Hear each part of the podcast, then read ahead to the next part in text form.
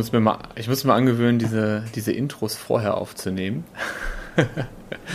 Damit wir das nicht immer live machen. Ja, aber das, das kann ja jetzt die Intro sein. Ja?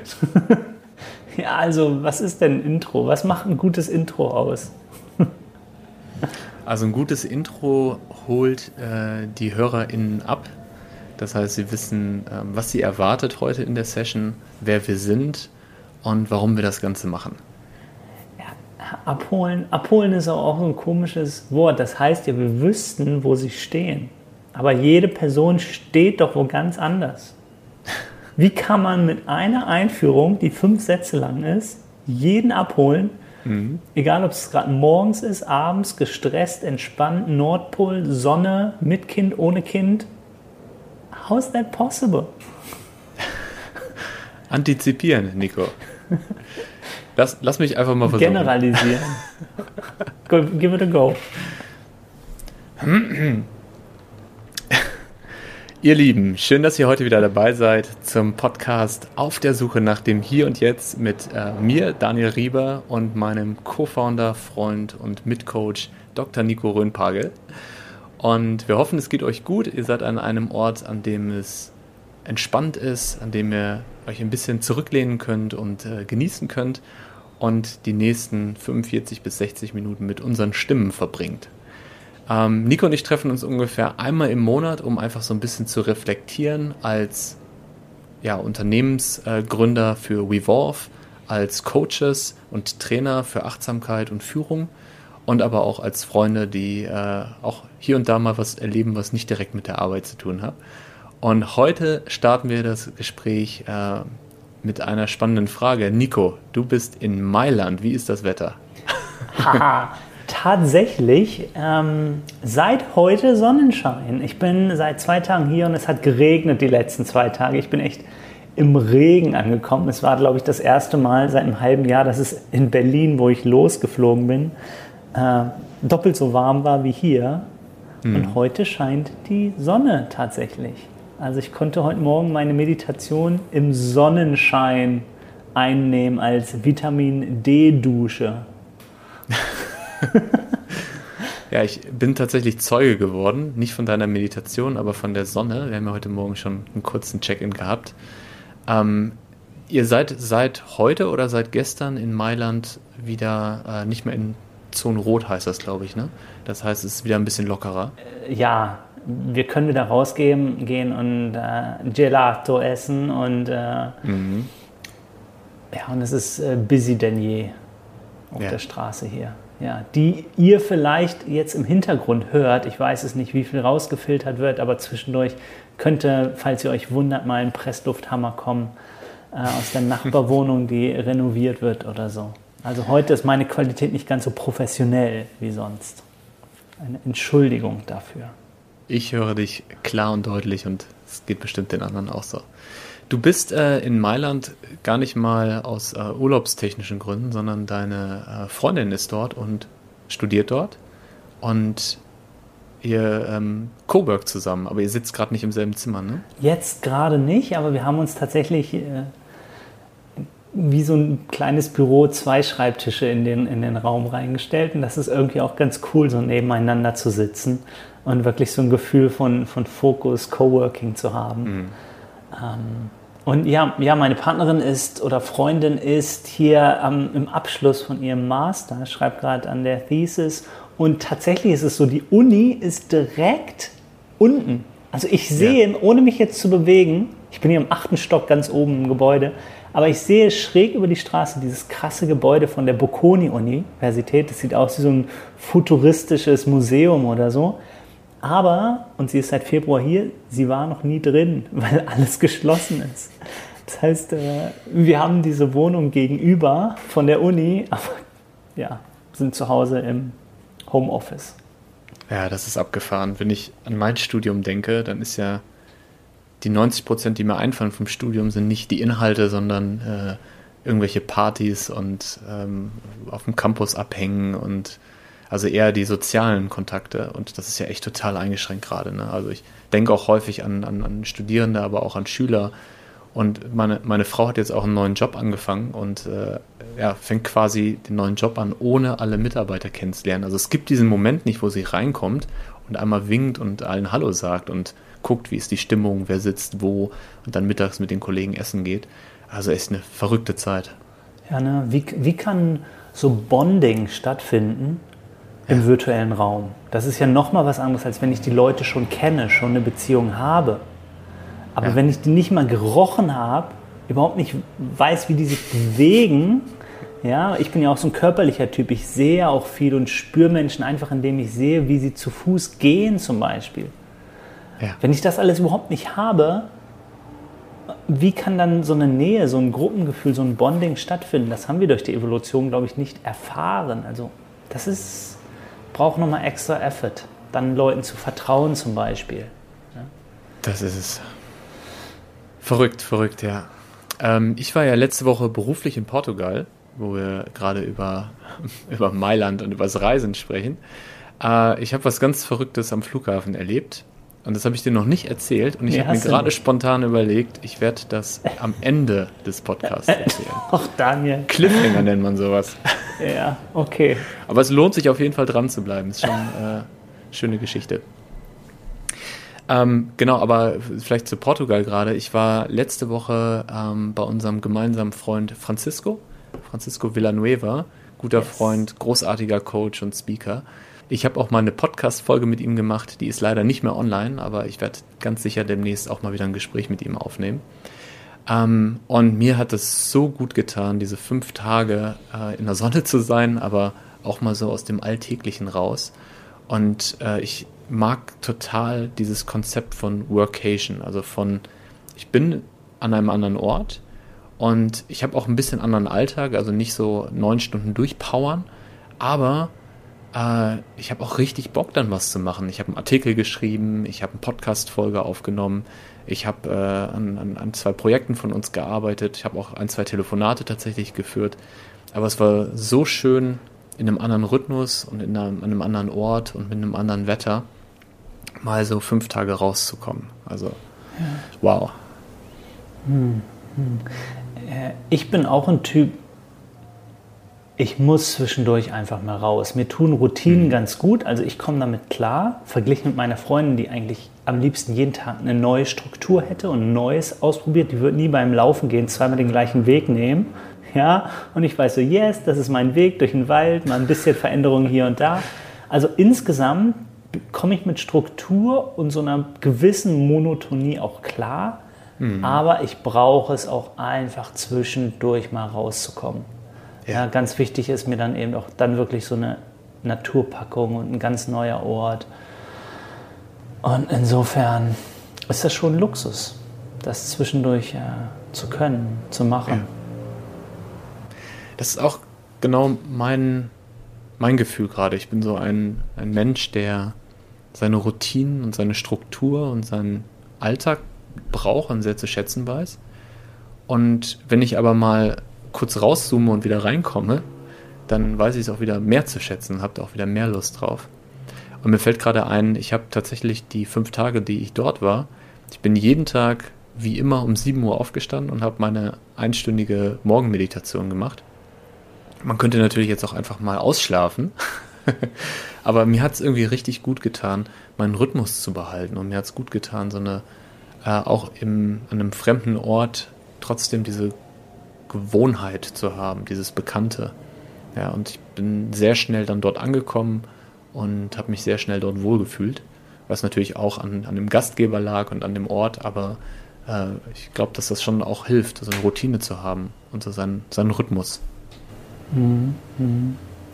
Lass, lass, uns mal ein bisschen darüber sprechen, inwiefern das so ein Privileg ist, das auch mhm. zu machen. Ja. Ähm, was für vielleicht ähm, ethische Concerns da auch hinterstecken, gerade was Reisen angeht. Äh, ja, das ist, ist auch nicht so easy, das zu beantworten. Auch so, äh, ich versuche ja, wie du weißt, so wenig wie möglich äh, zu fliegen. Ja, und es gab Zeiten, da bin ich auch äh, höchstens einmal im Jahr oder sogar noch viel seltener, manchmal zwei, drei Jahre am Stück nicht geflogen. Und habe wirklich innerhalb Deutschlands sowieso, aber dann auch leicht darüber hinaus, nach Frankreich oder so, versucht alles mit der Bahn oder über andere Wege zu machen. Und jetzt bin ich einfach mal zack, für eine Woche hierher, da kostet irgendwie ein Hin und Zurück, kostet irgendwie 50, 60 Euro. Ja? Ähm, und dann ist das Fahrradfahren ein Jahr in Berlin und kein Auto haben, ist dann schon wieder kompensiert sozusagen. ja? Also alles, was ich habe, kein Fleisch essen und Fahrradfahren, ne? zack, zweimal geflogen im Jahr und schon ist der Footprint wieder oben. Ja. Ja. Lass uns da gern drüber sprechen. Das ist mir tatsächlich auch ein Anliegen. Wir haben ja als Unternehmen ähm, von Anfang an gesagt, wir machen keine äh, Flüge innerhalb von Deutschland. Ja, wir mhm. haben äh, alle Sachen, die wir bisher gemacht haben, alle Workshops haben wir mit der, mit der Bahn angefahren. Und meistens war es dann so, dass wir einen Tag vorher sogar angereist sind und vielleicht noch Termine gemacht haben oder einfach einen schönen Abend zu zweit. Aber dass wir wirklich das als, äh, als, als Regel haben, ähm, dass wir keine unnötigen Flüge innerhalb von Deutschland mhm. machen. Und ich merke so, dass in meiner, mein, mein, ja, meiner Brust auch zwei Herzen klopfen. Ne? Also das eine ist äh, genau dieses, wir fliegen einfach viel zu viel und es ist äh, so krass im letzten Jahr zu sehen, äh, wie wenig von diesen Flügen eigentlich wirklich notwendig sind. Also ganz viele Unternehmen haben ja festgestellt, ah, nur weil wir ein Büro in, weiß ich nicht, London haben, müssen wir ja gar nicht jede Woche darüber fliegen. Das kann man ja auch digital machen. Oder statt irgendwie, äh, weiß nicht, alle Geschäftsführer von allen Ländern äh, in einem Ort zusammenkommen zu lassen, kann man auch einfach eine Online-Konferenz machen. Also ich glaube, dass es ganz, ganz viele Learnings gab. Ich habe vor einer Woche mit einem Beratungshaus gesprochen und die haben gesagt, äh, Beratungshaus wie bisher wird es wahrscheinlich so nicht mehr geben. Die werden nicht mehr ähm, ihre Mitarbeiter quasi immer vor Ort haben und jede Woche einfliegen und Hotel nehmen, sondern die haben einfach gelernt und festgestellt, äh, auch die Kunden, dass es richtig gut funktioniert, wenn die ähm, Berater äh, einfach digital verfügbar sind. Ja. Und das heißt, da ist ganz viel passiert und gleichzeitig merke ich aber auch, und das wurde mir letzte Woche auch bestätigt, es ist so ein Geschenk, dass wir in einer globalen Welt leben, dass es äh, die Möglichkeit gibt zu fliegen. Ähm, und es inspiriert mich total, andere Kulturen kennenzulernen. Es inspiriert mich total, an anderen Orten zu sein. Und ich weiß das sehr zu schätzen, dass ich diese Möglichkeit habe. Und das versuche ich auch so ein bisschen auszubalancieren, auch jetzt im New Normal, weil meine Reiselust ist natürlich gerade enorm hoch. Ich könnte jetzt gerade schon für die nächsten drei Jahre im Vorfeld buchen, irgendwie Bali, Thailand, äh, Australien und sonst was. Ähm, genau, und da, ich glaube, ich, also ich persönlich, ich will niemanden bewerten. Ich glaube, jeder sollte das für sich entscheiden. Ähm, aber ich versuche auch für mich da eine noch bessere Balance zu finden, als es bisher der Fall war. Ich glaube schon, dass ich viele Dinge auch gemacht habe, ähm, die, wo es auch eine schöne Alternative gibt. Also zum Beispiel kann man mit dem Zug oder mit dem Auto auch an eine an, an die Ostsee, Nordsee oder in die Alpen fahren oder äh, nach, nach Frankreich oder so. Das ist alles ja, erreichbar. Ja. Oder Nico einen Baumschulenweg besuchen in Berlin. Das ist ja für dich genau. aus dem Prenzlauer Berg auch mal schon so eine, so eine Reise ins Grün. Ja. Ähm, ich meine, wir machen hier auch ein großes Fass auf, wenn wir um Footprint, Food, also um wirklich äh, Sustainability und diese Dinge sprechen. Und hallo, so viel wie wir streamen und Zoom-Videos, das ist, verbraucht so krass viel Energie. Ja, mhm. das ist so umweltschädlich. Ich meine, es ist einfach so, egal wo man hinguckt, wir leben einfach in, in so einer Welt und Gesellschaft, wo uns einiges bewusst ist, aber eigentlich nur die Spitze von dem, was wir eigentlich verbrauchen und was wir der Welt antun. Ja? Und insofern geht es nicht darum, dass ich mein Gewissen reinwasche und sage, ja, ich äh, esse kein Fleisch und reise, fliege nur zweimal im Jahr oder so, weil es gibt tausend andere Dinge, die ich mache, wie ich konsumiere und äh, Videos streame. Ja? Und gleichzeitig ist es dann wichtig, bewusste Entscheidungen, glaube ich, zu setzen.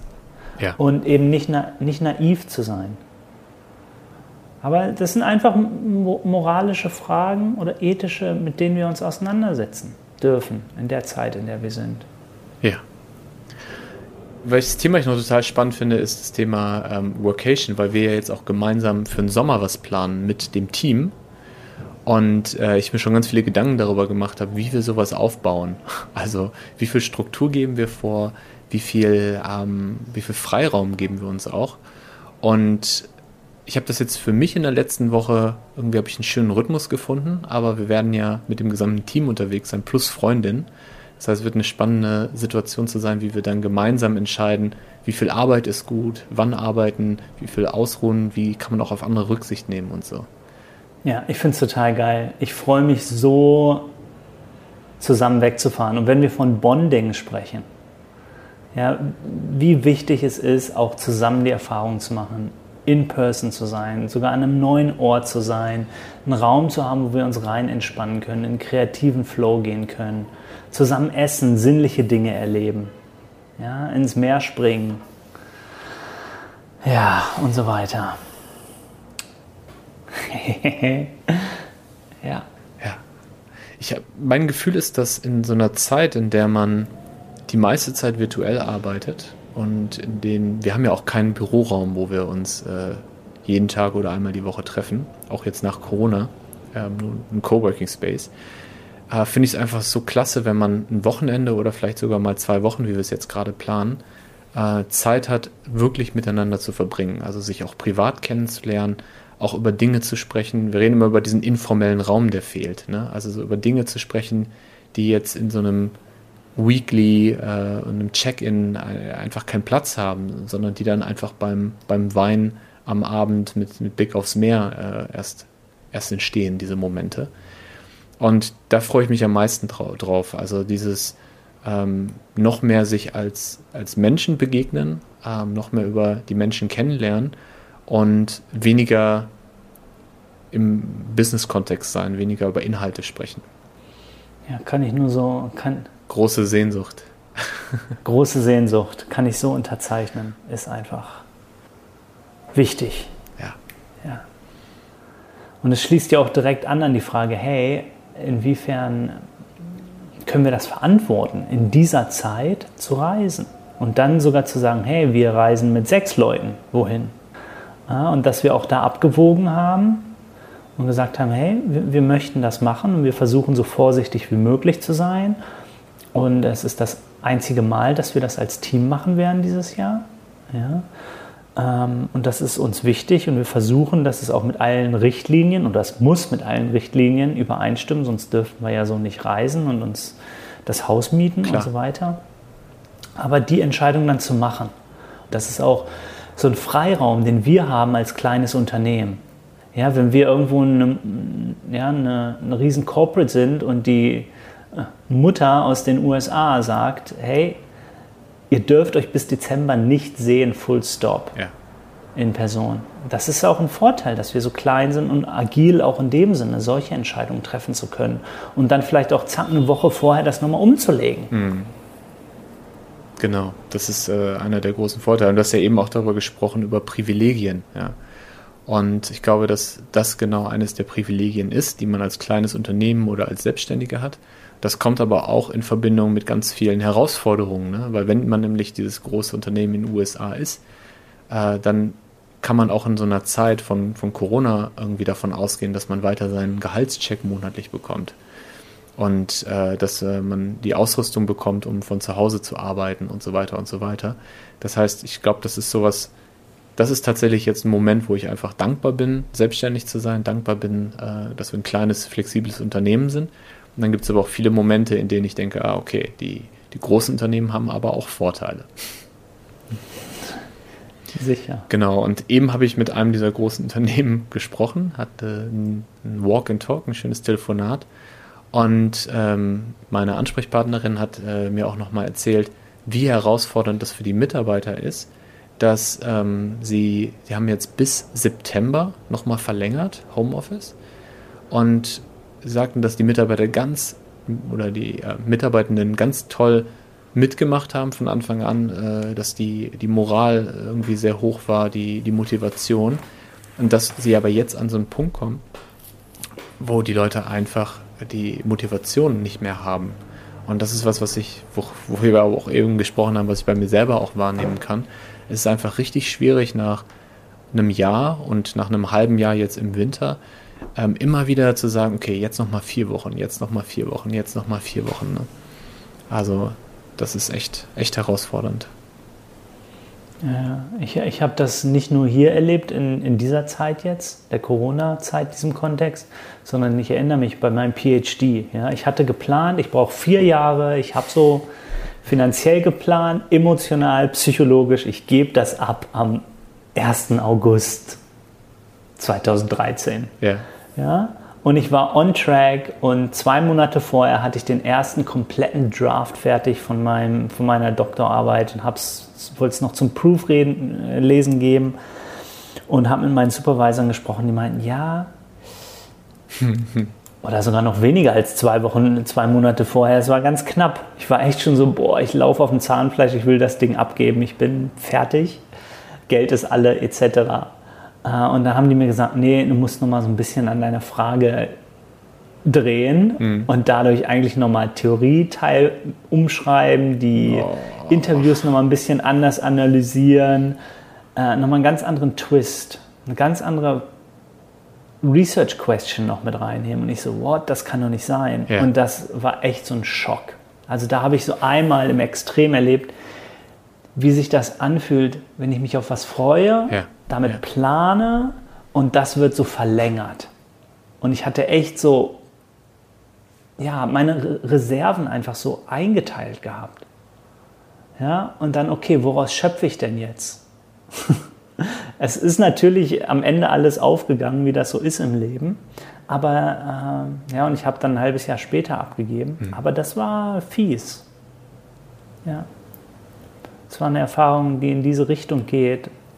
Es wird einfach was aufgeschoben. Und nochmal. Ja. Ja, da fallen mir auch viele, viele Situationen aus meinem Leben und von, von Freunden und Bekannten ein, die wo man sich wirklich über einen längeren Zeitraum, wie du auch sagst, seine, seine Ressourcen aufteilt. So wie wenn man einen Marathonlauf macht und du weißt irgendwie, wie, viel, wie, wie viele Kilometer ist ein Marathon? 42, weiß nicht, 1, 2, 3, 400. Sehr gut, sehr gut, Herr, Herr Doktor, sehr gut. ich bin den Berliner Marathon mal gelaufen, Herr Ach Rieber. Quatsch, bist du? 2002 mit 19. Nein. Frisch vom Abi, ja sicher. Sehr schön. Ja. Bist du denn bis zum Ende oder? Wie? Klar bin ich bis zum Ende gelaufen. Bist du überrascht über die Frage? ähm, ja, das war sogar so eine Spontanaktion. Ich hatte nicht trainiert, aber ich war einfach fit. Und dann ist der Papa von einer Freundin, die ich das Wochenende in Berlin besucht hatte, den mitgelaufen. Mhm. Und er meinte, hier, lauf doch mit. Und dann bin ich den einfach mal so mitgelaufen. Ja. Und jetzt erinnere ja. dich mal an den Moment, wo du das, die Zielgerade gesehen hast. Ja? Dann noch mal, Mit der letzten so. Energie und dann kommt einer und sagt so, äh, Herr Rundpage, äh, wir haben uns gerade überlegt. Nochmal fünf Kilometer. Wir haben uns verrechnet, äh, der, der, Marathon in Griechenland oh. war doch äh, fünf Kilometer mehr. Ab, absolut nicht möglich gewesen. Ich, die letzten drei Kilometer haben mir die Beine schon halb gezittert. Ähm, genau. Das kann ich mir vorstellen, ja. Wahnsinn. Ja, aber cool, dass du es gemacht hast. Das ist, glaube ich, so eine Erfahrung, die man sein Leben nicht vergisst. Ja, und, und vielleicht, um bei der Analogie noch zu bleiben, ja. weshalb ich das so durchgehalten habe. Ne? Weil ich bin zu Hause privat für mich nie mehr als 10, 15 Kilometer gelaufen, ist, dass die gesamte Strecke waren Leute am Rand und haben applaudiert und gerufen und es waren Musiker. Und war so, yeah, das Anfeuern. Ja. Aber dieses Mal in dieser Corona-Zeit ist es so, wir haben nicht die Kapazitäten, uns gegenseitig so anzufeuern, weil wir alle auf dem Weg sind. Ja. Guter Punkt. Und ja. ich glaube, dass es für Führungskräfte auf der einen Seite wichtig ist, ähm, ja, weiter zu motivieren und äh, an, an die Kräfte der, der Mitarbeiter zu glauben. Gleichzeitig äh, glaube ich aber auch, dass es wichtiger denn je ist, auch selber zu kommunizieren, dass es auch für einen selbst nicht leicht ist. Also ehrlich zu sein, verletzlich zu sein ähm, mir tut das immer richtig gut und ich merke auch, dass es anderen gut tut, wenn ich mich mit ihnen unterhalte und erzähle, äh, wie schwer es mir fällt, wenn ich ähm, jemandem erzähle, ähm, ja, dass es mir auch körperlich ein paar Tage oder Wochen äh, nicht gut ging. Wir haben ja auch im Podcast schon drüber gesprochen. Das erlaubt einfach anderen, ja, auch das zu fühlen, ohne bewertet zu werden. Ja? Und ich glaube sehr an dieses Prinzip von Verletzlichkeit als Führungskraft gerade in dieser Zeit. Und ich glaube sehr an das Prinzip von, von Mitgefühl, Selbstmitgefühl und Mitgefühl den anderen gegenüber. Und manchmal muss man gar keine Lösung direkt anbieten. Manchmal ähm, ist es auch schon gut, einmal zuzuhören, ne, Raum dafür zu geben, ähm, Empathie zu haben, zu zeigen, hey, ich verstehe dich, mir geht es auch nicht gut. Und dann aber auch wieder zu sagen, ey, aber wir kriegen das hin. So, ich glaube daran, ja. dass wir das hinkriegen. Ja, ja. Ich glaube, eine, eine, gute Führungskraft ist gut darin, zu spüren, wann ist der richtige Zeitpunkt, mich verletzlich zu zeigen. Ja. Also nicht per se zu sagen, hey, mich verletzlich zu zeigen, hat keine, keine Rolle. Oder zu sagen, ich, es ist eine Qualität als Führungskraft, die ich immer zeigen möchte, sondern abschätzen mhm. zu können, wann ist der richtige Raum da, um diese Verletzlichkeit zu zeigen. Denn ich glaube auch, äh, es ist möglich, dass das ausgenutzt wird. Ja? Oder dass man da in ein Fettnäpfchen tritt. Oder dass, dass es einfach Räume gibt, wo eine Führungskraft sich nicht verletzlich zeigen sollte. Ja? Aber genau das einschätzen zu können, was, was viel mit dieser Selbstführung zu tun hat. Also den Raum spüren können, das Umfeld wahrnehmen und dann intuitiv so verbunden mit mir zu sein, jetzt ist ein richtiger Punkt, um mich auch so offen verletzlich zu zeigen. Also das nicht per se, sondern so kontextuell, situativ einschätzen zu können und dann authentisch in dem Moment zu leben. Ja. Was, ja. Das ist schön formuliert. Ja, sind äh, spannende und herausfordernde Zeiten für Führungskräfte. Ähm, und dazu kommt ja auch, dass es nicht mehr dieses ähm, ich bin im Büro und dann ist die Führungskraft im, im teuren Bossanzug hinten im letzten Büroraum im obersten Stock äh, und sitzt auf einem Ledersessel, sondern es ist, wir treffen uns alle über Zoom, haben manchmal noch unsere Jogginghose an äh, und die Kinder rennen im Hintergrund und wir treffen uns noch auf einer viel menschlicheren Ebene. Und ich glaube, dass die Corona-Situation dazu geführt hat, wahrscheinlich in, dem, in vielen Unternehmen, aber zumindest in allen Unternehmen, mit denen wir arbeiten und die ich kenne, dass die Menschen sich nochmal mehr als Menschen begegnen, dass sie nochmal äh, mehr auch äh, in die Verletzlichkeit gehen und in die äh, Unperfektion, also nicht den Anspruch haben, immer in jedem Moment perfekt zu sein. Mhm. Und ich glaube, dass das, dass das was ist, wo wir auch nachher in der Post-Corona-Zeit ähm, noch von profitieren werden. Das ist gerade eine Transformation, die wir erleben und ähm, die auch viel Schönes hat.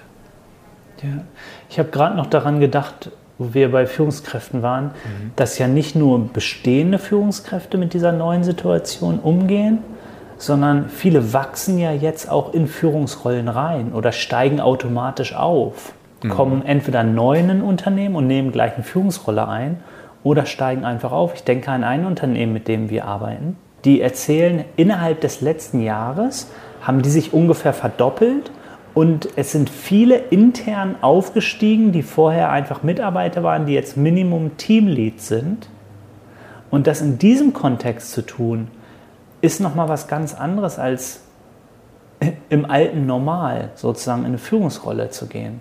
Ja, weil die, die aufsteigen, haben meistens auch gar nicht oder einige von denen haben, die noch relativ juniorig sind zum Beispiel, gar nicht die Ausbildung gekriegt, so viel Menschenkenntnis, äh, Selbstkenntnis, um einen Raum halten zu können in diesen schweren Zeiten. Mhm. Also was heißt es, nicht nur Führungskraft zu sein in Corona-Zeit, sondern in die Rolle zu wachsen in Corona-Zeit, ist nochmal was anderes.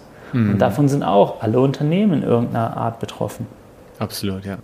Ja, wir haben ja eben schon darüber gesprochen, wie es wohl ist, als ähm, Student oder Mitarbeiter jetzt in einem neuen Unternehmen oder in einer neuen Uni anzufangen. Und dann, wenn du beschreibst, dann auch noch in einer Führungsrolle oder in eine Führungsrolle zu wachsen.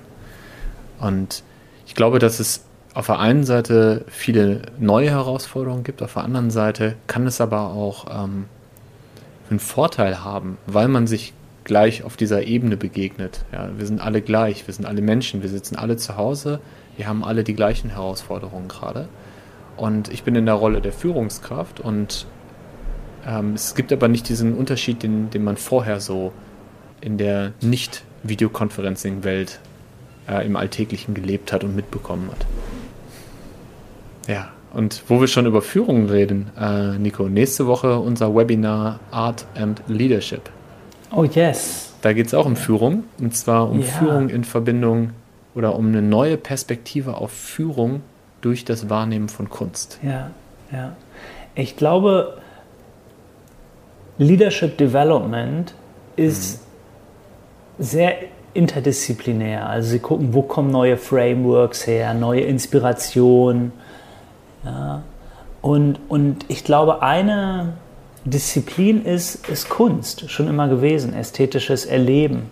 Ja. Wie wir Kunst schaffen, das ist jetzt so Kreativität und so weiter. Aber auch Kunst erleben, Kunst wahrnehmen, ja, wie wir mit unseren Perspektiven spielen können, verschiedene sich widersprechende Perspektiven zum Beispiel halten können, Komplexität halten können und so weiter. Ähm, da können wir, glaube ich, spielerisch viel lernen und ästhetisch lernen, körperlich lernen, ganzheitlich lernen über, über Kunst, wie wir als Führungskräfte uns selbst verstehen, die Welt sehen, uns selbst sehen. Ja. Ja, ich habe ja mal an einem deiner äh, Seminare teilgenommen zur Art and Leadership. Und dieser, was ich am schönsten finde, ist einfach dieses Perspektivwechsel.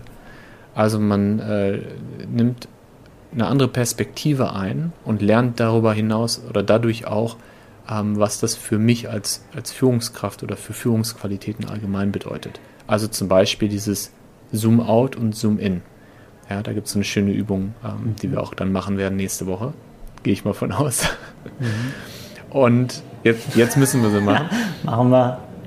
Also wirklich äh, so ein Bild einmal von weitem wahrzunehmen und dann sich im Detail rauszusuchen und festzustellen, ähm, wie unterscheidet sich das eigentlich. Und das ist ja so eine der, der Qualitäten, die als Führungskraft so wichtig ist, das Big Picture zu sehen und den Raum zu halten und dann aber auch immer wieder ins Detail zu gehen und mit, äh, ja, mit an bestimmten Themen zu arbeiten, an bestimmten Herausforderungen zu arbeiten, mit bestimmten Mitarbeitern zu arbeiten.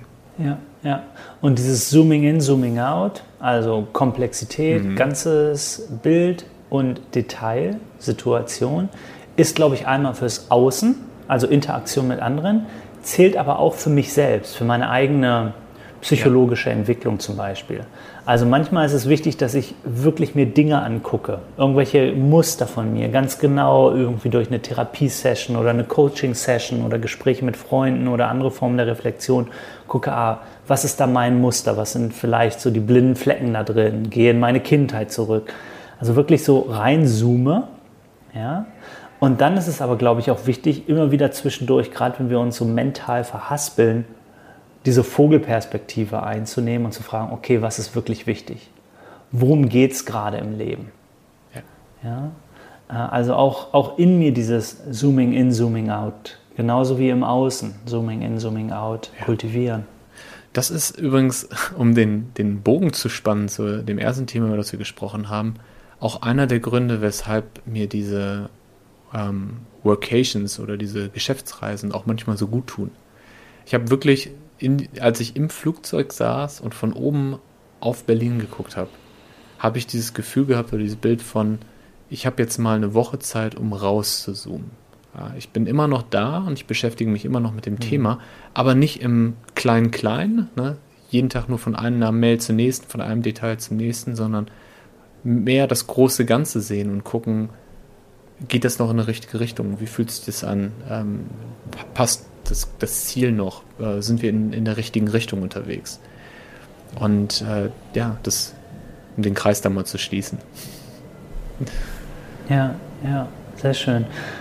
Ich glaube auch, dass, weil wir so viel vor Computerbildschirmen sitzen, weil du gerade sagtest, von Ja. Mail zu Mail, ja, diese, diese Rahmung, diese physische Rahmung oder visuelle Rahmung von dem Bildschirm, dieses Rechteck, das denkt uns ja, das schränkt uns ja auch in unserem Denken enorm ein.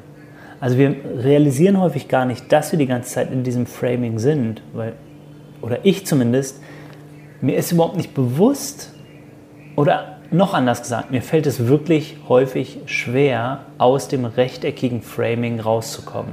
Was meine ich mit dem rechteckigen Framing? Von A nach B zu denken, E-Mails zu beantworten, Projekt zu Projekt orientiert zu denken. Also wirklich rauszugehen, zu fragen, welche Werte sind da, was treibt mich gerade an, was braucht wirklich mein Körper jetzt gerade, ähm, füge ich mir selbst gerade Leiden zu, was ist mein, was ist ich, äh, meine Contribution für die größere Gesellschaft gerade. Ähm, also die großen Fragen. Würde ich, wenn ich morgen sterbe, das jetzt machen, was ich jetzt gerade tue? Ja, ich bin ja sozusagen gefangen in diesem, in diesem Computer, in dem Schreiben von links nach rechts. Immer die gleiche Größe äh, in meinen E-Mails, von der Schriftart. Von jedem, von dem ich eine E-Mail kriege, ist die Schriftart gleich. Mhm. Wenn ich einen handschriftlichen Brief kriege, wenn ich telefoniere, habe ich eine Stimme da. Wenn ich jemanden treffe, habe ich die Körpersprache.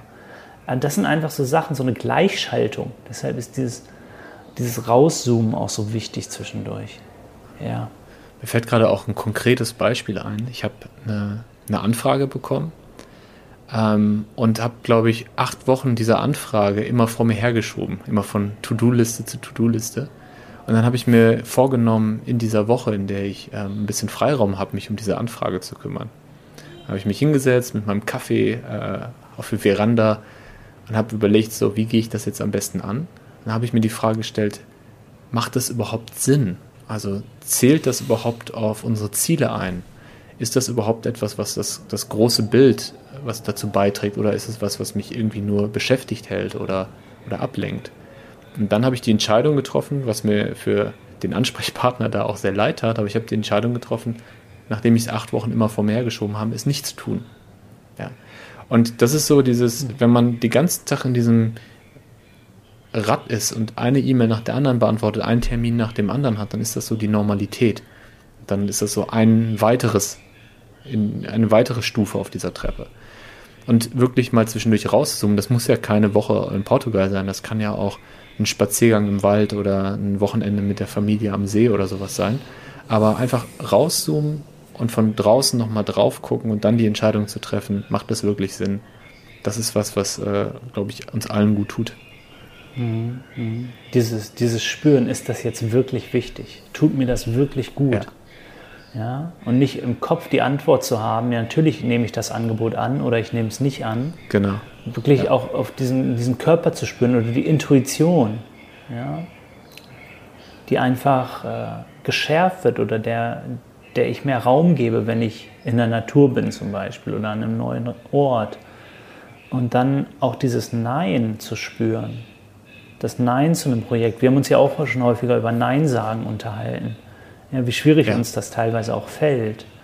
Weil wir sofort dann in so ein, yes, klar nehmen wir das Projekt an, super Leute oder weil es Geld ist oder, aus, oder eine Challenge oder aus welchem Grund auch immer. Sofort in so ein, oder wir einfach ähm, jemanden unterstützen wollen oder ähm, harmoniebedürftig mhm. sind. Ne? Einfach, ja klar mache ich das.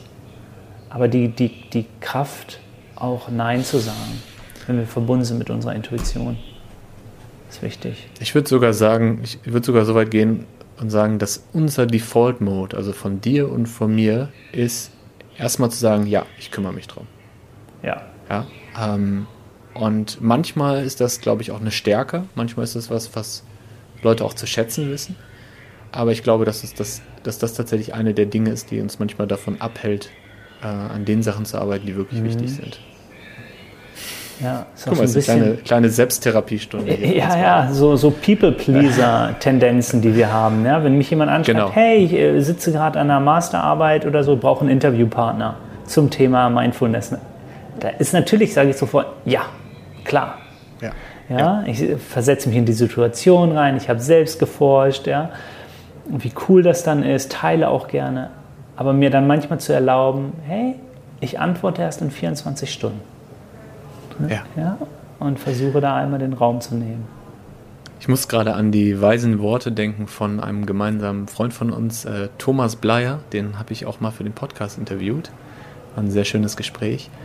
Thomas hat mal gesagt, ähm, wenn er eine, eine Anfrage bekommt oder wenn er die Möglichkeit hat, an einem Projekt mitzuarbeiten oder auch nur einen Podcast aufzunehmen, dann ist das immer Zeit, die er investiert. Und Zeit ist eine sehr begrenzte Ressource, aber nicht nur Zeit, sondern auch Energie, Motivation, Lust auf etwas. Das heißt, er sieht es immer wie so ein, was vielleicht auch daran liegt, dass er ja auch Investor ist oder auch in einem Investmentteil arbeitet der Firma, in der er ist. Aber dass er es immer sieht wie ein Investment. Also möchte ich gerne diese Zeit, möchte ich gerne diese Energie in dieses Projekt investieren und wenn ja, warum? Ja, das finde ich eine ganz schöne Analogie. Also sich immer zu überlegen, bei jedem Projekt, möchte ich da rein investieren? Warum möchte ich da rein investieren? Ja, ja. Und manchmal kommt ein rationales Warum. Ja, mhm. ich kann das ausrechnen und begründen. Und manchmal kommt ein intuitives Ja oder Nein. Und ich habe keine Ahnung, warum. Genau, und dann gibt es ja einmal so dieses, ähm, mein Körper sagt, nee, das ist nicht das Richtige. Und es gibt auch das, was unser gemeinsamer Coach äh, Robert auch immer sagt, hell yeah. Also sagt unser Körper mit jeder Pore, da habe ich Bock drauf. Das will ich machen. Ja, das sind ja die Projekte, nach denen wir suchen. Also das, das ist natürlich illusorisch, aber ähm, Ziel sollte es eigentlich sein, dass man nur Dinge macht, wo man sagt, ja, das ist es. Hell yeah. Ja. Und, und das Hell Yeah muss gar nicht nur Freude sein. Das Hell Yeah kann ja auch Challenges und Unangenehmes beinhalten. Aber es ist einfach Absolut, so was Tieferes, so eine ja. Resonanz. Das ist die Intuition, die einfach sagt, I don't know why, but I want to go for it. Ich will mich mit der Person treffen. Ich weiß nicht genau warum, es fühlt sich nicht unbedingt gut an. Weil manchmal wissen wir intuitiv ja auch, wir lernen irgendwo, bekommen eine Einsicht bei zum Beispiel Menschen, vor denen wir Angst haben. Also es gibt sogar ein Hell Yeah, einfach da ist eine Resonanz. ja, es ist ja nicht nur Hell yeah, Fun, idealerweise schon, aber nicht immer. das heißt zusammengefasst, ähm, bei einer Entscheidung, zum Beispiel ob man sich mit jemandem trifft, ob man einen Podcast macht, ob man ein Projekt annimmt, kann man seinen, seinen Kopf konsultieren und kann sagen, hey, macht das Sinn? Zahlt das auf die Ziele ein? Und man kann aber auch seinen Körper konsultieren und fragen, hey, ja ja. geht das in Resonanz? Spüre ich da Lust drauf? Ist da was, was mich ja. dahin zieht? Und ich habe noch was. Ähm, ich glaube, wir leben in ja, dieser enorm beschleunigten Zeit, wo jeder immer sofort erwartet, dass wir eine Antwort innerhalb von einer Stunde senden. Oder kommt auf den mhm. Kommunikationschannel an, noch schneller. Das heißt, häufig erlauben wir uns nicht 24 Stunden zu warten, bevor wir antworten. Das ist dann schon unverschämt oder kann Leute beunruhigen, weil die auf eine Antwort warten. Hey, was? Du hast dich nicht gemeldet, da hast du es den ganzen Tag. Mhm. Das ist so ein bisschen verloren gegangen und dadurch ist auch so ein bisschen externer Druck da, habe ich das Gefühl, schnell zu antworten. Also dieser Luxus, dieses ja. Zeit nehmen, hat sich verändert und verändert sich weiter, weil es noch, noch schneller wird. Das stimmt, ja. Es ähm, fällt einem schwer zu sagen, ich, ich habe immer das Gefühl von delivern wollen. Also ich will dann auch immer sofort all in gehen und sofort sagen, ja, da bin ich dabei. Ja, passt, super. Aber sich wirklich so diese, äh, diese Nacht zum drüber schlafen nehmen, ist manchmal gar nicht so verkehrt. Ja, ja, und wir haben jetzt eine Stunde gesprochen und ich möchte gerne den Cliffhanger, die Story vom Flughafen hören. Are you ready? ja. Super, hat also funktioniert. Richtig gut. Also ich bin äh, am äh, neuen Flughafen in Berlin, am BER, äh, angekommen. Und äh, ich habe mich richtig gefreut, den, den neuen Flughafen kennenzulernen. Und der ist ja tatsächlich, also es ist nicht der, der faszinierendste Flughafen, den ich bisher gesehen habe auf meinen Reisen, aber es ist auf jeden Fall ein stabiler Flughafen. genau, und ähm, bin dann zum Terminal und äh, zum Security-Check und ähm, ich, für mich ist das immer so eine Stresssituation, ja, weil du wahrscheinlich für jeden, aber ich nehme das für mich immer besonders wahr. Ähm, ich habe vorher genau darauf geachtet, was ich alles einpacke, was in welcher Tasche ist und so. Und dann kommt man da zum Security-Check und muss die Sachen alle auspacken, irgendwie, weiß nicht, Gürtel ausziehen, äh, Jacke ausziehen, Brille absetzen und so. Und dann danach sich wieder anziehen und irgendwie habe ich das Gefühl, jedes Mal, ich habe irgendwas vergessen. Jedes Mal. So Klassiker. Ja. Und dieses Mal war es so, ähm, ich habe auf meine Tasche gewartet, die wurde nämlich rausgezogen. Und dann irgendwann habe ich gesehen, dass sie an meiner Tasche rum untersucht haben und alle Sachen ausgepackt haben. Und dann bin ich dahin und habe gefragt, ob alles okay ist. Und dann, Sprengstoff. Und dann, ja, warte mal, dann wollten die wissen, was ist das hier? Und zeigten auf ein äh, elektrisches Gerät. Den, und das war tatsächlich das Mikrofon, was gerade vor mir steht. ja. Und dann habe ich die angeguckt und habe gesagt, äh, ein Mikrofon. Aha. Da haben sie rausgeholt, sich von allen Seiten angeguckt. Und dann kam eine, eine zweite ähm, äh, Security-Kraft mit so einem Abstrich und hat einen Abstrich daran gemacht. und dann habe ich gesagt, okay, ist halt einfach Standardvorgehen. Und ich äh, warte und warte.